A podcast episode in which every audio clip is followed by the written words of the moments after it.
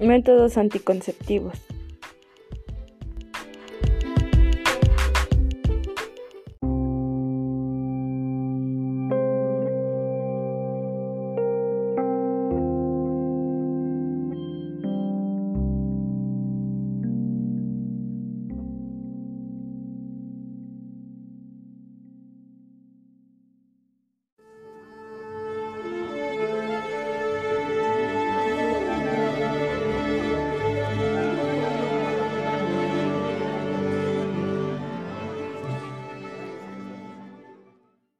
Métodos alternativos.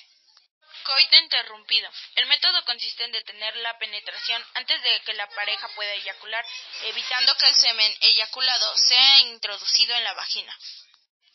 Método del calendario menstrual. Es un método para estimar el periodo fértil.